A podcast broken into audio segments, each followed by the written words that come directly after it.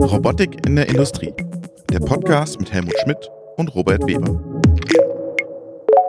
Hallo, liebe Zuhörerinnen und Zuhörer. Willkommen zu einer neuen Folge unseres Podcastes Robotik in der Industrie. Mein Name ist Robert Weber und in München sitzt Helmut Schmidt. Bevor wir richtig loslegen, haben wir noch eine freudige Mitteilung für euch. Wir haben nämlich einen neuen Podcast-Partner, der uns, euch und Sie versteht. Dieser Podcast wird präsentiert von Key Motion, der Robotiklösung von Keber Automation. Die Österreicher wünschen viel Vergnügen beim Zuhören und Helmut und ich, wir sagen Dankeschön. Dankeschön.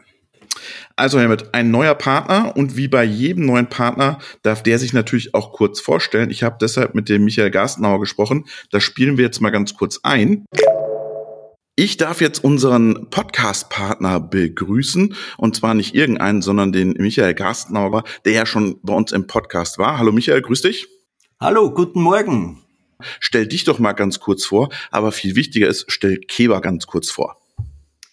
Mein Name ist Michael Gastenauer. Ich bin bei Keber seit ein paar Jahren tätig für das Thema Robotik und zwar im Produktmanagement. Ein paar Worte zur Keber. Keber ist gegründet worden 1968 als Zwei-Mann-Unternehmen und hat sich entwickelt immer mit dem Fokus auf industrielle Elektronik, auf Automatisierung und hat sich über die Jahre in verschiedenen Technologien äh, vertieft und auch relativ bald im Vergleich zu vielen anderen in die Robotik. Das ist ungefähr seit 30 Jahren am Laufen. Mhm. Da hat uns ein großer Kunde Richtung Robotik getrieben und das haben wir gerne aufgenommen und seit diesem Zeitpunkt entwickeln wir unsere Robotik weiter. Immer wieder mit dem Bestreben, einzigartige Lösungen zu machen, auch schwere Dinge zu tun. Gerade unsere Sicherheitslösung ist ein so ein Highlight, das einfach wirklich ein, ein steiniger Weg war und wo wir jetzt wirklich was Einzigartiges am Markt haben. Ihr seid aber kein Robotikhersteller, das ist wichtig, sondern an der Peripherie.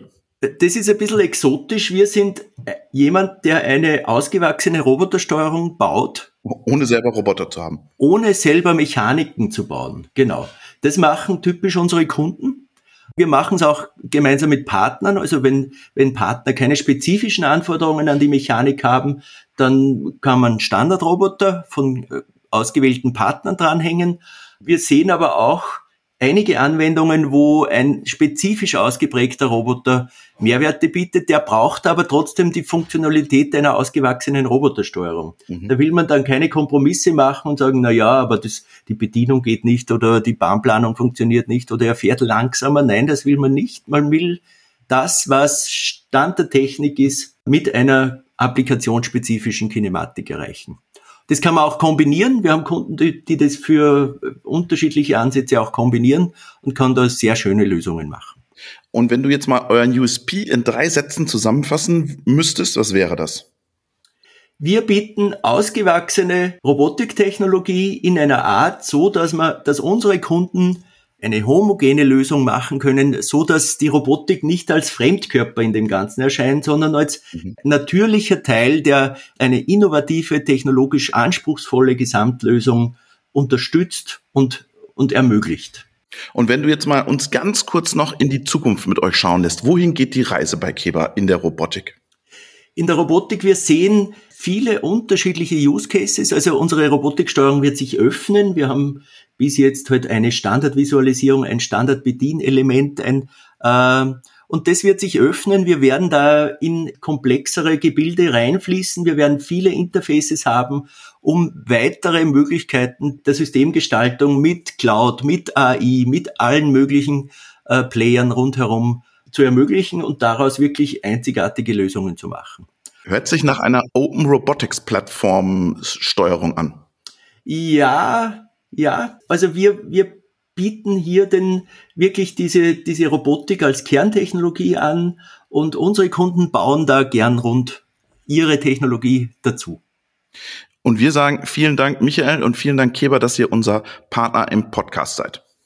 Ist uns eine große Freude. Dieser Podcast ist hochinteressant für, für die Robotik-Community und da haben wir große Freude, das zu unterstützen. So, und jetzt wird richtig gearbeitet, Helmut. Lass uns in den News-Teil starten. Wir haben einiges zu besprechen. Du warst auf der All About Automation unterwegs. Was gab's da?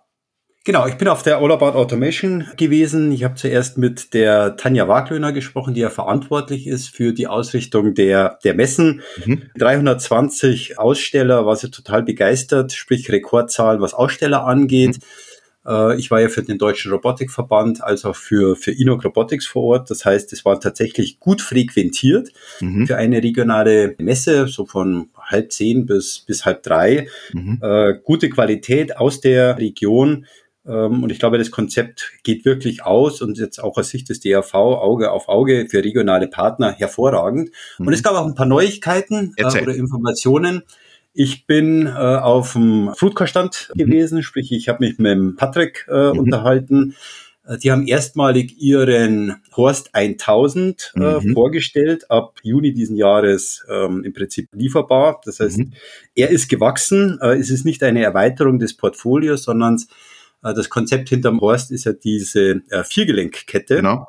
Äh, und die haben im Prinzip das komplette Konstruktion über Algorithmen überarbeitet. Das heißt, er hat jetzt etwas mehr Reichweite über einen Meter, mhm. hat mehr äh, Traglast, äh, acht Kilo und auch einen größeren Arbeitsbereich. Äh, und da muss ich sagen, Chapeau, tolle Geschichte. Und optisch schaut er auch nochmal toll aus. Also Horst 1000 geht ab Mitte des Jahres ins Rennen. Kurze Frage, Helmut, kurze Frage. Wollten die nicht verstärkt in die Software gehen?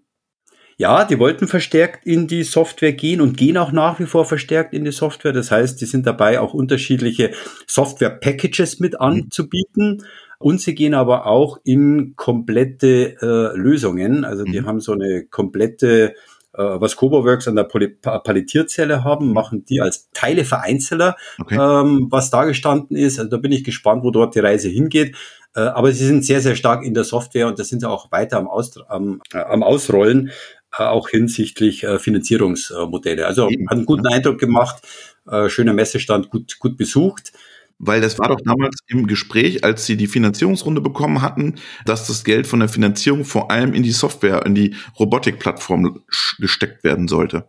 Genau, sowohl in die, in die Robotik-Plattform als auch in die, äh, in die Skalierung, sprich in das Ausbau des europäischen Händler- und Partnernetzwerkes.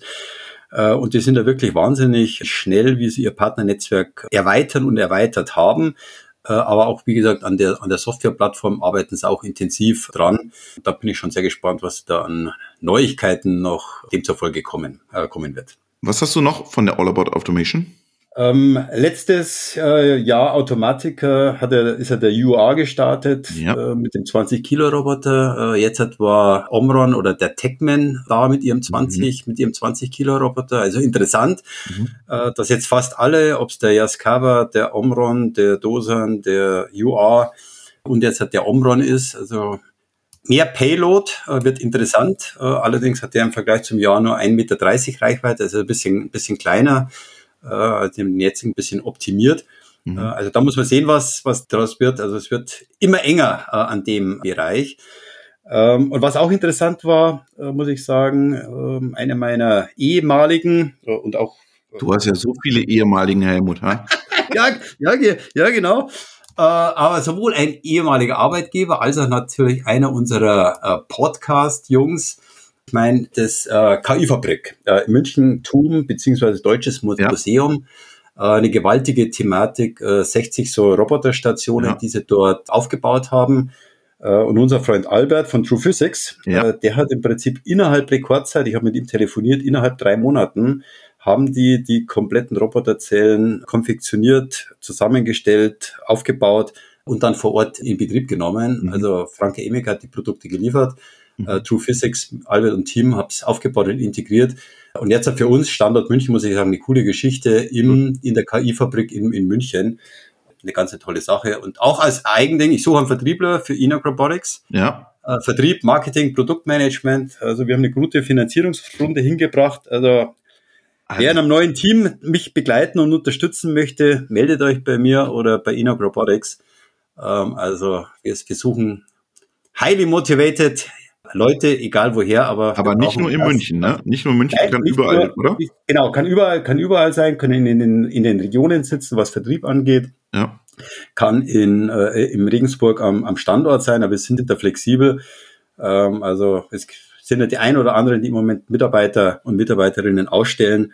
Äh, wir stellen ein paar ein und suchen Hände ringend, also meldet euch. Ähm, also von daher, das ist äh, eine Chance und eine, eine Möglichkeit, dort die nächste, die nächste Reise zu gehen. Und ich habe es kurz angedeutet, auf der anderen Seite, äh, mobile Robotik. Ich bin ja. in Ulm äh, auf einer Veranstaltung gewesen. Aber bevor du das erzählst, lass mich noch kurz etwas erzählen. Ja, bitte, bitte, leg los. Ähm, der, äh, weil du gerade gesagt Dosan. Ich habe im, im Laden vor einiger Zeit äh, von Unchained gesprochen und der hat gesagt, schaut euch den Dosan an, Helmut und Robert, weil der geht gerade bei mir im Shop richtig ab. Dann habe ich gesagt, okay, müssen wir Dosan anrufen. Die kommen jetzt zu uns im Podcast und erzählen uns ein bisschen was. Fand ich interessant. Dann hatte der Guido was über Intrinsik geschrieben. Äh, die hatten doch da, äh, haben mhm. da neueste oder unverpackte Robotiklösungen verkauft und der, der hatte schon so ein bisschen geungt, was ist jetzt bei Intrinsik los? Ich Ausverkauf. Hab, Ausverkauf, genau. Ich habe aus gut informierten Quellen bei Intrinsik gehört, das ist alles Zeug, dass die durch Übernahmen dazu gewonnen haben und sie freuen sich jetzt auf den Wettbewerb und den Einstieg in den Markt und sie werden was in diesem Jahr dem Markt zeigen. Das fand ich auch ganz interessant. Dann war ich, ich meine, die sind ja auf der Automatiker mit einem riesen Stand vertreten. Also das machen sie nicht, äh, wenn nichts, nichts kommt. Genau. Äh, und der Einkauf in, in die Ross äh, Open Community, also ich bin sicher, äh, Intrinsic äh, wird eine große Show abliefern. Ja. Und ich war auf der, äh, apropos große Show, ich war auf der Festo I.O. Konferenz jetzt zwei Tage. Da ging es aber um AI, Robotik, Software Development und ich habe da mit ein paar Leuten gesprochen und wir werden noch was Neues, was Tolles von Festo sehen. Die kommen auch nochmal wieder in den Podcast. Und jetzt darfst du deine Geschichte aus dem Parkhaus erzählen und dann erzähle ich meine Geschichte aus Tallinn noch dazu. Genau. Ich bin auf einer, zu einer Veranstaltung in Ulm gewesen. Äh, ich bin ja zuvor mit Agilox in der Indoor-Robotik, mhm. jetzt äh, genau Indoor-Robotik, jetzt Outdoor-Robotik unterwegs gewesen. Und hier beim Parken in Ulm habe ich den äh, Atlatus Reinigungsroboter mhm. erstmalig live gesehen. Äh, schön, schön präsentiert, ähm, auch unterstützt und bezuschusst durch die Stadt Ulm. Mhm. Äh, und da muss ich sagen, das ist eine coole Geschichte, dass Städte und Gemeinden sich dem Thema der Robotik und der Automatisierung äh, öffnen. Mhm. Thema Fachkräftemangel bei uns gingen ja die ein oder anderen äh, streikend auf die Straße. Mhm. Das wird bei dem äh, Atlatus äh, nicht funktionieren und damit öffnet man natürlich auch dort Tür und Tor. Also eine coole Geschichte. Äh, wir wollten ihn ja ursprünglich auch mal einladen. Das könnte mhm. vielleicht auch eine Möglichkeit sein, Machen wir nochmal. dieses Thema mal mit vorstellt. Äh, und weil ich gerade sage, äh, mobile Robotik ging ja auch gerade über den Äther. Äh, nachdem ABB Asti äh, gekauft mhm. hat, ist ja jetzt der SSI Schäfer äh, mit DS Automation eingestiegen. Ja. Äh, die haben ja seit vier Jahren eine Kooperation, das Linzer Unternehmen. Äh, jetzt vor den letzten Wochen 100% Integration. Das heißt, die großen Logistiker, Warehouse-Anbieter gehen in die mobile Robotik, um die, die, wie sagt man so, Lieferkette von A bis Z abzudecken. Mhm. Also wird interessant bleiben, wie dann die äh, Agilox, Mir und Konsorten äh, und auch Jung Heinrichs, wie sie sich äh, dort machen. Aber tolle Entwicklung. Ich finde es bei SSI ganz interessant, weil ich sehe den Lückenschluss eigentlich da nur am Ende des Tages in der äh, vom Warenausgang in den LKW und vom LKW raus in den Wareneingang, automatische Beladung des LKWs, weil alles andere kriegst du ja in den meisten Projekten auch so automatisiert, ne? über Fördertechnik, ja. Hochregallager und du hast eine viel größere Geschwindigkeit. Aber ich könnte mir vorstellen, dass sich die SC Schäfers und Co's vielleicht auch Richtung Produktionslogistik verschieben. Dann bist du wieder mit den, mit den äh, mobilen Robotern mehr im Weg. Aber für so ein klassisches Hochregallager oder Automatisierung im Retail-Bereich beispielsweise brauchst du sie im letzten Schritt vom Warenausgang in den LKW, vom LKW in den Wareneingang. Genau. Aber das hat noch keiner gelöst.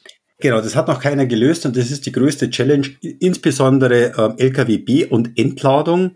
Ähm, und ich glaube, der erste äh, Grund ist jetzt halt eher in die Produktion, also vom Lager in die Produktion und Kleinteile-Lager zu gehen, denn die Challenge der Entladung und Beladung vom LKW selber äh, ist tatsächlich noch nicht gelöst und ich kenne zumindest noch keine, die ein oder anderen spielen damit rum. Mhm. Aber das kann natürlich eine Möglichkeit sein, sich dem Thema zu, zu nähern, ähnlich wie äh, piegelschlaffe Teile, sprich ja. Kabelkonfektionierung auch noch offen ist, äh, ist es in der mobilen Logistik, was das B- und Entladen natürlich ist. Also von daher hat sich eine ganze Menge äh, zum Start des Jahres, so wir sind ja schon fast äh, Ende erstes Quartal getan.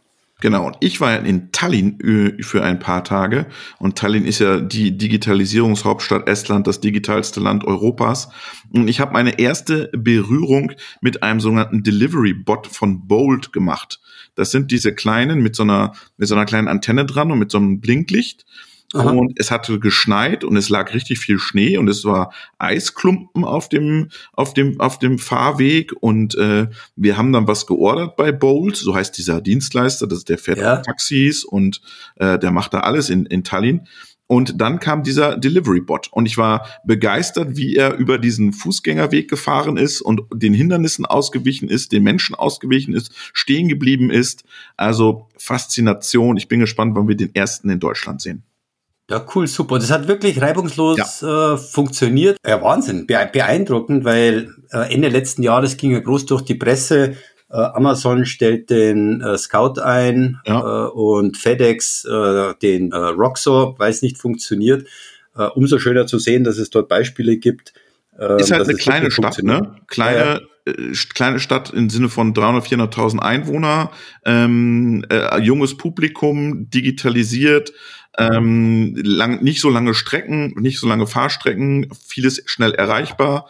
War, war eine gute Erfahrung. Coole Sache, freut mich. Das war unser aktueller Teil und wir gehen jetzt in den Hauptteil und haben uns dafür wieder einen Experten zugeschaltet. Und unser Gast ist heute der Viktor Splittgerber. Hallo Viktor, grüß dich. Hallo Robert, freut mich hier dabei zu sein. Viktor, stell dich doch ganz kurz in zwei, drei Sätzen vor. Wer bist du? Was machst du? Lass die Grundschule raus. Was macht eure Company? Ja, ich bin der Geschäftsführer und einer der Mitgründer von Vaku Robotics. Wir helfen Unternehmen mit dem Thema mobile Robotik im Prinzip von null bis zum Rollout.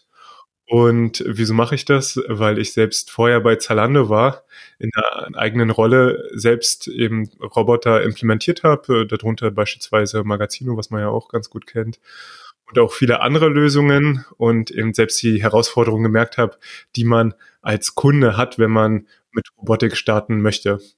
Ansonsten habe ich äh, mein erstes Startup in 25 gegründet, Green City Solutions, was auch noch weiter sehr erfolgreich läuft ähm, im Green Tech Bereich. Aber AMRs oder AGVs haben die bei Salando nicht, ne? Also Magazino mal ausgeklammert. Oh ja, wir hatten auch ein Projekt mit Grey Orange beispielsweise.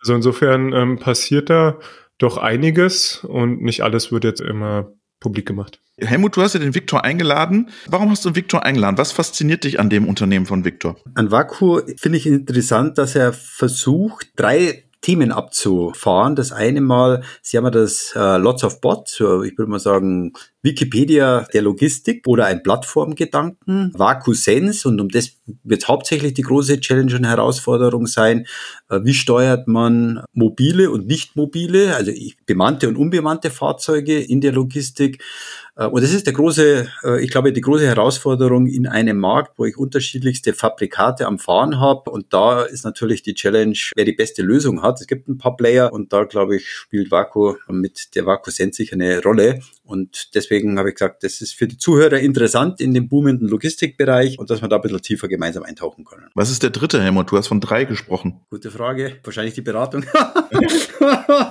Ach, das, wird der, das, wird, das, wird der Victor selber beantworten, was ja, das dritte ist. Victor, erzähl mal ein bisschen, was sind diese drei Standbeine, wovon der Helmut nur eins, dem eins fehlt? Äh, Helmut hat es eigentlich schon komplett gehabt, muss ich sagen. Hat er, Helmut, hast du gut gemerkt, auf jeden Fall. Es geht definitiv darum, diese ganze Robot Automation Journey abzubilden. Das heißt, wenn ich jetzt äh, ein Unternehmen aus der Industrie habe und äh, mit mobilen Robotern starten möchte oder aber auch schon weiter bin, bieten wir jeweils Lösungen an, Softwarelösungen, um den Unternehmen dabei zu helfen. Das geht los, wie Helmut gesagt hat, mit Lots of Bots, dieser Robotervergleichswebsite, inzwischen auch verschiedene Service-Dienstleistungen, weil die gehören genauso dazu, von Planung als auch Integration und After Sales, was ein ganz wichtiger Teil ist. Und da möchte ich mir erstmal einen Überblick Überblick verschaffen und sagen, okay, wenn ich jetzt hier eine Palette habe oder ich ähm, habe eine bestimmte Hubhöhe, die ich eben brauche für meine Lösung, dann finde ich auf Lots of Bots bald 400 unterschiedliche Geräte und kann danach suchen. Das ist so das eine Standbein. In dem Zusammenhang haben wir beispielsweise auch einen Podcast, wo wir auch den äh, Helmut, auch den DRV schon mal vorstellen konnten. Das zweite ist das Thema Beratung, wie Helmut, das war also das dritte, was ja Helmut, was nicht, nicht gleich eingefallen ist. Da merken wir einfach, dass sowohl in der Industrie als auch in der Logistik wenn es um mobile Robotik geht, relativ viel Unwissenheit herrscht darüber, was sind denn überhaupt gute Anwendungen, wie beplane ich auch eine einzelne Anwendung und mit welcher Technologie setze ich das am Ende ein? Ja, es gibt ganz oft so unterschiedliche konzeptionelle Ansätze, die aber einen riesen Unterschied machen. Ähm, Stichwort hier beispielsweise, ich kann ja mit so einem autonomen Gabelstapler fahren, der dann auch Zinken hat, oder aber ich fahre mit einer mit einem Top-Loaded-Gerät, also mit so einer Art Plattform. Und das hat natürlich ganz viele Konsequenzen, wie ich hinterher den Prozess gestalte und auch wie hinterher der Business Case wird. Ne? Also heißt, da machen wir Beratung, auch in einer Art Plattform. Und das dritte ist VacuSense. Und da geht es zum einen darum, Roboter zu monitoren, heißt auch die Performance zu optimieren, aber halt auch, wir sehen ja ganz, ganz viele spezialisierte Lösungen am Markt und wie gesagt über 400 und die müssen irgendwo Hand in Hand die einzelnen Anwendungen abdecken und das machen wir mit VacuSense. Okay, kurze Frage oder zwei Fragen. Erste, wenn ich auf die Plattform will mit meinem mobilen Roboter, kostet mich das was? Zweite Frage, ist das VacuSense dann also Flottenmanagement? Ja, äh, Zweimal ja oder einmal ja. Genau. Also es gibt, um mit der einen Frage zu starten, Lots of Bots ist erstmal kostenlos in der Basisversion und das heißt, ich kann auf jeden Fall, wenn ich ein Hersteller bin, wenn ich ein Integrator bin, mich dort sichtbar machen und das kostet gar nichts. Natürlich bieten wir Premium-Pakete an, so dass man mehr Sichtbarkeit, mehr Leads, mehr Kunden gewinnt. Aber in der, in der Grundgedanke ist erstmal den Markt transparent zu machen, um na, immer daher kommen zu sagen, was sind dann eigentlich so die Punkte, wo der Markt ineffizient ist, wo solche Projekte scheitern. Ne? Und das zweite, VacuSense, ist auch ein Flottenmanagement. Das bilden wir mit ab nicht die wahnsinnig riesigen Use Cases mit 200 Geräten, das sehen wir auch extrem selten im Markt, sondern ähm, wir sind dort sehr, sehr pragmatisch orientiert. Ganz viele industrielle Anwendungen sind wenige Roboter, drei, fünf, zehn, maximal 15 Geräte ist das, was wir im Markt sehen.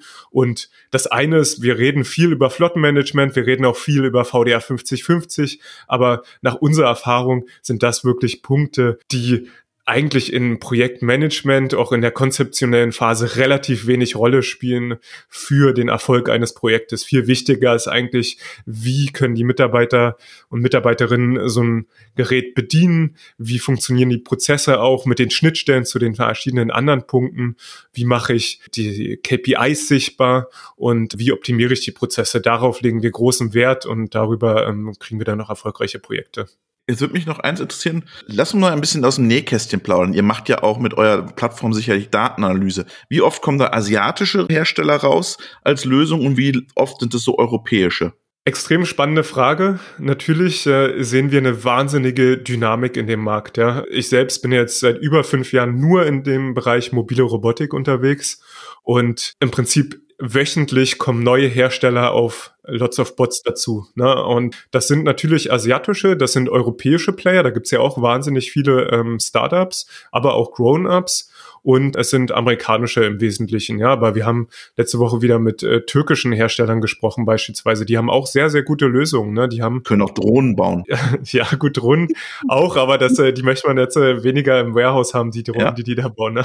Ja, aber ich meine mit, die haben eine Technologie und das wird ja immer so ein bisschen, naja, das Europa, äh, USA und China, aber es gibt auch im türkischen Markt durchaus Technologien, wo die absolut wettbewerbsfähig sind. Absolut. Also, und das ist das Spannende. Auch aus Indien sehen wir immer mehr Player. Adverb ist ja ein äh, Player, der dort wahnsinnig groß wird gerade und diese Dynamik und auch die, die, Globalisierung des Marktes ist was, was wir als wahnsinnig spannend wahrnehmen.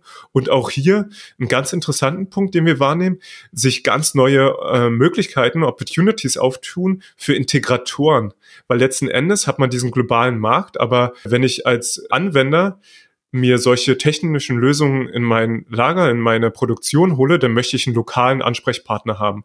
Und da sehen wir einen riesen äh, Opportunity auch für, für viele Integratoren oder also nicht Roboter-Integratoren, sondern auch viele, die von der Seite einsteigen im Prinzip und sagen, ich habe traditionell irgendwas im Maschinenbau integriert, unterschiedlichste Dinge und möchte jetzt auch mobile Robotik machen und da gibt es eine riesen die sich da auftut und auch gerade für die Integratoren stellen wir die Tools zur Verfügung, hier effizient in den Markt reinzukommen, äh, von dem Sales-Prozess, von der Beplanung solcher Projekte über die Integration bis zum Rollout. Aber wer ist jetzt Spitzenreiter? Das kommt drauf an, in welchem Bereich. Ja, äh, das ist, äh, wir haben, wie gesagt, über 150 Hersteller auf der Plattform, 200 unterschiedliche Geräte und was wir sehen, ist ein wahnsinnig fragmentierter Markt, wo es viele Nischenanwendungen gibt. Ne? Also ähm, Agilox ist ja so der Porsche unter den autonomen Gabelstaplern beispielsweise. Ne? Aber das ist jetzt was, was, wenn ich, sage ich mal, mich im Low-Cost-Bereich umgucke, funktioniert das halt für mich nicht, weil für viele Business Cases funktioniert das nicht. Aber im Industriebereich sind die beispielsweise Bereich Palettentransport definitiv, wo man hingucken sollte. Aber ich sage immer, so eine Markteinschätzung ist immer auch eine Momentaufnahme und deswegen sagen wir, man muss eigentlich Case by Case gucken, was ist für mich eigentlich nach meinen Anforderungen, nach meinem Risikoprofil die beste Lösung. Aber du siehst ja tausende von Konfigurationen, die Leute spielen ja bei dir rum. Du hast ja schon ein Gefühl, bei wem geht was und bei wem geht nichts. Auf jeden Fall. Ja, bei wem Definitiv. geht nicht? es äh, äh, lässt sich so pauschal nicht sagen. Also okay. wir haben einfach diese Nischenanwendungen, die teilweise extrem erfolgreich sind, weil die sich auf einen schmalen Use Case fokussiert haben, ja. Und dann hat man andere, die sehr in die Breite gehen und auch viel Customization machen. Alle verdienen irgendwo ihr Geld. Der Markt wächst zwischen 20 und 40 Prozent, je nachdem, wo man hinguckt. Und manche kriegen von dem Marktwachstum mehr ab und andere weniger. Aber im Schnitt wachsen eigentlich alle. Also wir wollen nicht mehr Druck, auf, wir wollen nicht mehr Druck aufbauen. Ich hoffe, es sind viele Deutsche und Europäer auf jeden Fall vorne. Und du hast ja Agelox auch als meinen ehemaligen Arbeitgeber genannt. Wahrscheinlich mir und Konsorten werden ebenfalls mitspielen aus Dänemark. Aber du hast ein wichtiges Thema, da würde ich nochmal gerne einsteigen, gesagt, du siehst auch die Chance und die Möglichkeit für Integratoren. So haben auch Roboterhersteller begonnen. Wo liegt dort aber jetzt der USP von VacuSense, um einem Integrator oder auch einem, einem Roboterhersteller äh, oder AMA-Hersteller mit dem Tool zu arbeiten. Also was zeichnet VacuSense jetzt tatsächlich aus? Wo ist euer Unterscheidungsmerkmal, wenn man sich an Synaos, Node, Idealworks und so weiter, es tun sich eine ganze Menge mit unterschiedlichen Ansätzen. Wo ist euer USP und warum seid ihr dort vorne mit dabei und warum ist dann für, für Partner wie Integratoren interessant? Und noch eine Zusatzfrage. Ich dachte immer, die wollen sich ja auch über die Software unterscheiden. Differenzierbarkeit, wir haben die beste Navigation, wir haben die schnellsten Flottenmanagement, na nun, na, na. Und Hardware ist Commodity. Das würde mich auch noch interessieren, ob das wirklich so ist oder warum es dann doch euch braucht. Alles gute Fragen. Jetzt muss ich nur gucken, in welcher Reihenfolge ich die beantworte. Vielleicht versuchen wir es von hinten nach vorne.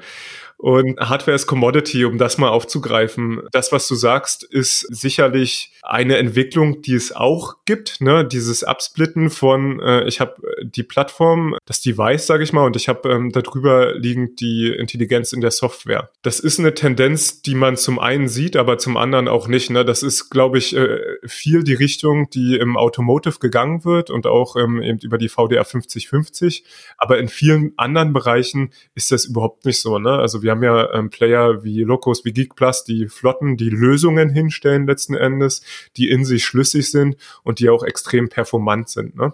Und da kommen wir schon zu dem nächsten USP im Prinzip, den, den wir dort liefern. Wir sind erstmal komplett äh, unabhängig von jeglichem Standard, sondern sehr darauf orientiert, die Kunden erstmal erfolgreich zu machen mit ihren Installationen und dann auch die Integratoren und, und die Hersteller, ne? also wirklich eine Win-Win-Situation zu erzeugen, indem eben die ganzen äh, Kleinigkeiten letzten Endes in so einer Projektlaufphase äh, aus dem Weg zu räumen. Das fängt zum Beispiel an über ein extrem intuitives User Interface. Ja? Ganz oft habe ich ja die Situation, ich habe meine bestehende äh, Belegschaft und die müssen ja mit dem Roboter arbeiten. Heißt, ich kann da jetzt nicht was wahnsinnig Kompliziertes hinstellen, sondern es muss sehr, sehr intuitiv einfach bedienbar sein. Ne?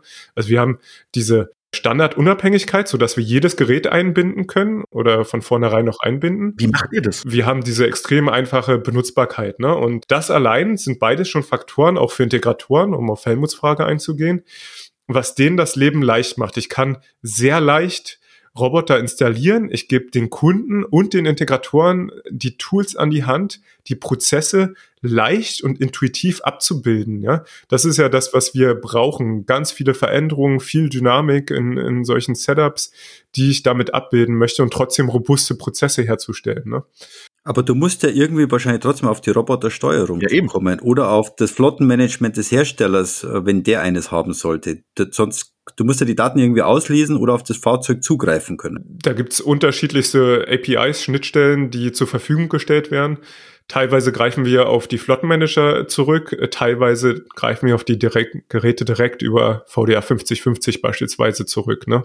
Das muss man wirklich ähm, Case by Case unterscheiden, was die beste Herangehensweise ist. Aber definitiv, ne, ähm, die VDA 5050 ist für viele Bereiche beispielsweise eine Erleichterung der Arbeit, aber es gibt auch dieses Mars Interop-Thema, also einen anderen Standard, der in den USA viel prominenter ist, der mehr auf der Ebene der Flottenmanager die Koordination macht. Und wir sagen, okay, wir suchen den besten Mix eigentlich äh, zwischen diesen beiden Ansätzen und gucken anhand des Kunden, was ist eigentlich das beste Setup? Und jetzt für Integratoren, um das nochmal weiter zu äh, spielen, ne? mal anders gesagt, aus Kundensicht habe ich ja als meine Wunschvorstellung, ich kriege alles aus einer Hand. Und das ist hier eine ganz interessante Rolle auch für den Integratorenmarkt und auch was wir wahrnehmen. Ich baue mir als Integrator im Prinzip ein Portfolio unterschiedlicher Lösungen her. Ne? Beispielsweise, ne, Helmut, du hast Agilox gesagt, da habe ich ein Agilox und mir. Das ist super kompatibel, das sind beides AMRs für unterschiedlichste Use Cases. Ne? Und das ist halt was eine ganz typische Kombination. Und dann kann man sich jetzt vorstellen, dazu möchte ich noch Outdoor-Roboter machen, da möchte ich vielleicht noch was, was auch hoch ins Regal heben muss. Und als Kunde möchte ich alles aus einer Hand, also von einem Integrator haben. Ne? Und jetzt habe ich eben die Herausforderung, wie koordiniere ich die unterschiedlichen Lösungen? Wie mache ich den After Sales für die unterschiedlichen Lösungen? Wie kann ich auch meine Mannschaft darauf schulen, dass sie das auch integrieren können und warten können? Und, und all das bespielen wir halt durch unsere Softwareplattform. Jetzt würde mich interessieren, wo ist denn diese Softwareplattform? Also wir haben jetzt das Flottenmanagement von AMRX, wir haben das WMS-System und seid ihr irgendwo dazwischen oder wo muss ich euch aufhängen? Oder ERP, WMS-ERP? Genau, wir sind insofern eine Middleware, die erstmal dazwischen sitzt und äh, wir können, wie gesagt, das Flottenmanagement ersetzen, dann können wir einzelne Geräte auch steuern in vielen Fällen ne, ähm, gibt es ganz unterschiedliche Architekturen. Denn Agilox beispielsweise hat gar kein klassisches Flottenmanagement, sondern eine Schwarmintelligenz. Ne? Ähm, heißt, da würden wir auf einer anderen Ebene ansetzen. Und ähm, das ist halt das, was wir sehen, was halt notwendig ist, dass wir eben situativ anbinden und je nachdem, wie wir anbinden, sind wir unterschiedlich verortet. Aber klar ist, aus Sicht des Nutzers, aus Sicht des Integrators ist das meine Benutzeroberfläche. Ich befinde mich auf der Ebene von Vaku Sense die ich kenne und mit denen ich meine Prozesse steuern und optimieren kann. Jetzt greift du ja auf unterschiedliche AMRs oder AGVs zu. Ähm, es gibt ja auch noch die bemannten Gabelstapler oder andere Flurförderfahrzeuge, Routenzüge oder dergleichen, könnt ihr die auch mit abdecken? Weil ansonsten ist es ja auch bloß wieder eine halbe Lösung, wenn ihr sagt, okay, es wäre eigentlich interessant, äh, auch meinen äh, bemannten Verkehr abzudecken. Funktioniert das genauso oder braucht man da nochmal ein anderes Add-on, weil die natürlich ganz anders steuern und ganz anders navigieren? Genau, die werden durch eine Person navigiert. Genau. ähm, in, insofern äh, definitiv äh, anderer Steuerungsmechanismus, aber die Gabelstapler können natürlich durch Tracking-Lösungen getrackt getrackt werden und dann kann man die auch über VacuSense mit Aufträgen versorgen. Genauso, ähm, um das vielleicht nochmal weiter zu spinnen oder, oder weiter auch, das ist ja das Thema stationäre Roboter. Ne? Helmut, das hast du ja am Anfang auch gesagt. Also heißt, ähm, ich möchte ja am Ende immer einen durchgehenden, stabilen Prozess haben und mich dort an die unterschiedlichen, sei es Sensoren, an die unterschiedliche Fördertechnik, an Brandschutzanlagen und so weiter anbinden. Ne? Und das ist das, was aus unserer Lösung extrem intuitiv geht. Genau, und, und, und eben auch wieder Sicht, ne, wir haben immer so diese, diese zwei, also am Ende ja auch wie so eine Plattform, immer diese zwei Seiten. Wir haben den Kunden, wir haben den Integrator, wir haben die Hersteller und wir versuchen halt hier ein zentrales Ökosystem hinzustellen, wo eben diese Koordination mit realisiert wird, so dass ich beispielsweise als Integrator, wenn ich nicht nur mir und Agilog, sondern auch Universal Robots habe beispielsweise, dass ich das auch dort mit auf der Plattform sehe. Jetzt würde mich noch interessieren, diese Plattform, du kannst ihm ja dem Integrator verkaufen, den Zugang, oder auch deinem Kunden verkaufen, je nachdem, wer da zugange ist. Und wie sieht es aus? Kommst du dann vorbei mit dem USB-Stick und spielst was drauf? Ist das digital, online, Webzugang? Ähm, wie sieht diese Plattform aus? Wie sieht das Geschäftsmodell auf der Plattform aus? Grundsätzlich haben wir unterschiedliche Services, die wir anbieten und auch als Pakete anbieten. Das geht eben los im Sinne von Beratung, dass man tatsächlich einfach Beratung macht. Da, geht, da startet das ja für viele Kunden. Das geht weiter beim Thema Analytics Monitoring, dass ich meine Prozesse ordentlich sehe und auch sehe, okay, wie muss ich meine Prozesse anpassen, um hier die Anwendung zu optimieren. Das ist ein einzelnes Modul und dann habe ich das Modul äh, Control, wo ich beispielsweise eben das ganze Thema Flot Management beziehungsweise Steuerung der unterschiedlichen Lösungen habe. Und drittes ist das After Sales Modul, das wir Vaku Care nennen und dort ist das ganze Thema KPIs teilweise auch abgebildet, aber insbesondere eben, wie kann ich eigentlich meine Flotte in einem optimalen Zustand halten, weil dort das, das ist was, was auch viel ähm, übersehen wird einfach, ne? Wenn die Geräte, beispielsweise die Sensoren der Geräte nicht wöchentlich wenigstens gereinigt werden, wenn es staubig ist, teilweise täglich, dann ähm, kommt es da zu Fehlern, dann wird der Support angerufen, dann kommt ein Haufen Ineffizienz in das System und das sind so die Kleinigkeiten, auf die wir dann halt achten und über die sich dann auch der Projekterfolg definiert. Und ich, ich zahle eine Fee pro Roboter im System oder wie schaut das aus? Genau, darauf hatte ich jetzt noch gar nicht geantwortet. Wir können On-Premise machen, aber vorzugsweise sind wir natürlich in der Cloud. Das heißt, die Geräte werden einfach registriert, angemeldet bei, in unserem System und dann wird pro Roboter pro Monat bezahlt. Je nachdem ähm, gibt es halt eine unterschiedliche Kostenstruktur, welche Services ich nutze, welche ich dort buche und brauche. Jetzt hast du nochmal dieses Thema After Sales angesprochen. Das ist ja praktisch und theoretisch ein recht interessantes äh, Geschäftsmodell. Plant ihr dann auch eine After-Sales-Organisation aufzubauen und wirklich After-Sales-Service-Dienstleistungen anzubieten oder weist ihr nur darauf hin, äh, Achtung, Roboter A, B oder C hat Verschleiß am Reifen, der hat Verschleiß an den Sensorik, äh, kümmere dich selber drum. Oder dort haben wir permanent irgendwelche Blocks. Äh, löst das Problem oder wollt ihr da selber auch mit einsteigen? Wir liefern die Werkzeuge, ja. Mhm. Äh, das Gold graben andere. So, ah, so sehen wir das. Das ist schlecht. Das ist schlecht. Nein, aber ähm, es ist, wir, wir, wir äh, sind Softwareentwickler. Ne? Ähm, das heißt, wir liefern da die Tools, über die sich die Integratoren, die OEMs und auch die Anwender koordinieren. Und ähm, wenn es jetzt eben einen, einen Verschleißpunkt gibt, dann ist das in dem Tool hinterlegt. Aber die Abwicklung erfolgt dann zwischen den Parteien. Da haben wir im Prinzip äh, nichts weiter mit zu tun, sondern wir liefern wirklich eben die Tools, wo wir sehen, wo kommt es eigentlich, wo ist Sand im Getriebe, ja? Wo, wo kann man mit Software Mehrwert schaffen, so dass die Roboterrevolution, ne? Helmut, du sagst das immer, eine Million Roboter brauchen wir, um mit dem Fachkräftemangel umzugehen bin ich total dabei und brauchen wir auch wirklich. Wir kriegen das von allen Seiten wiedergespiegelt und wir gucken genau hin, wo auf dieser Journey ist eigentlich Sand im Getriebe, wo können wir mit unserer Expertise, mit unseren Softwarekenntnissen Tools liefern, um das ganze Getriebe zu ölen, um die Adaption von Robotik zu erleichtern und die Projekte erfolgreich zu machen. Aber wenn ich dich jetzt richtig verstanden habe, muss ja dann ein, ein AMR, AGV, Flurförderzeughersteller gar kein Flottenmanagement mehr entwickeln. Im Gegenteil, die meisten entwickeln natürlich trotzdem ihrs, ne, ja, warum? Äh, auf, auf, auf Basis von VDR 5050. Genau, weil der Anspruch ist natürlich ähm, erstmal, dass ich mit einem Flottenmanager alles abbilde, aber das ist ja genau der Punkt. In der Realität habe ich ja unterschiedlich. kaum möglich. Ja. Genau, weil das so unterschiedlich ist. Wenn ich ein Magazino habe, der mit seinem Toro oder mit seinem Sotu Kaltes äh, aus einem Regal holt oder eben auch dort reinfüllt, dann ist das eine ganz andere Anwendung, als wenn ich eine Palette von A nach B fahre oder im nächsten irgendwo eine Produktionsversorgung mache oder sogar in der Produktion selbst fahre. Und insofern ist auch unser Ansatz, dass wir ein Stück weiter drüber sitzen, einfache Anwendungen können wir von A nach B fahren, können wir umsetzen, aber unser Ansatz ist ganz klar, dass die Hersteller spezialisierte Flottenmanager weiterhaben werden. Okay, weil ich könnte mir ja vorstellen, die Hersteller könnten ja irgendwo auf die Idee kommen, das ist kein Differenzierungsmerkmal bei uns allen. Wir entwickeln jetzt ein Open Source Tool, wo im Prinzip der Kunde, egal ob er jetzt ein A, B, C, D nimmt, im Prinzip, das unterscheidet uns nicht mehr voneinander und wir setzen sozusagen ein Open Source Tool oben drüber, das dann jeder sich nutzen kann. Habt ihr da manchmal Sorge drum? Wir haben da keine Sorge drum, weil wir ja eben sagen, ähm, es wird sehr viel über das Flottenmanagement gesprochen, aber der Projekterfolg definiert sich in äh, vielen anderen ähm, Phasen viel mehr. Wenn man in der Praxis unterwegs ist, gerade bei Unternehmen, die äh, Robotik einführen, die jetzt nicht Automotive OEMs sind, die haben sicherlich viel Erfahrung.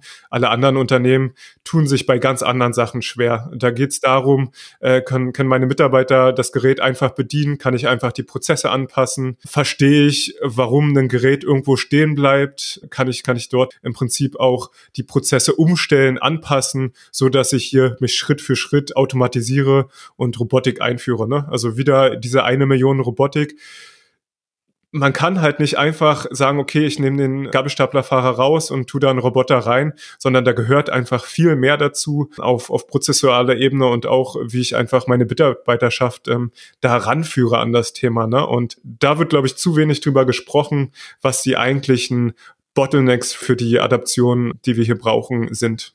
Victor, da würde ich vielleicht noch mal ganz kurz nachfragen, weil der äh, Robert hat eingangs ja gesagt, Hardware wird womöglich äh, Commodity, äh, Software ist dann aufgesetzt. Ich stelle aber zumindest im Robotik- oder Maschinenbauumfeld zurzeit fest, dass sich alle Hardware-Hersteller deutlich einfacher tun, ein Produkt zu, zu platzieren. Das versteht man, das kann man anfassen, geht los. Und meine Frage ist jetzt, wie ist denn euer Skalierungsmodell? Denn ihr müsst ja äh, an alle Kunden separat ran. Du hast ein paar Mal auch Partner und Integratoren äh, genannt, die ein mögliches neues Geschäftsfeld entwickeln. Und ich sehe von vielen Robotik-Software-Startups, dass die eigentlich das Problem haben, wie komme ich wirklich an den Markt, weil viele Integratoren, Partner, Techniker Software schlecht verkaufen können. Es sind einfach, die wenigsten sind Software-Jungs. Und das wäre meine Frage, wie wollt ihr skalieren oder wie ist es für euch einfach, dort an den Markt ranzukommen? Oder wen sucht ihr womöglich noch? Am Ende äh, ist das genau wie du sagst. Die Kunden wollen ja keine Software kaufen, die wollen Lösungen kaufen.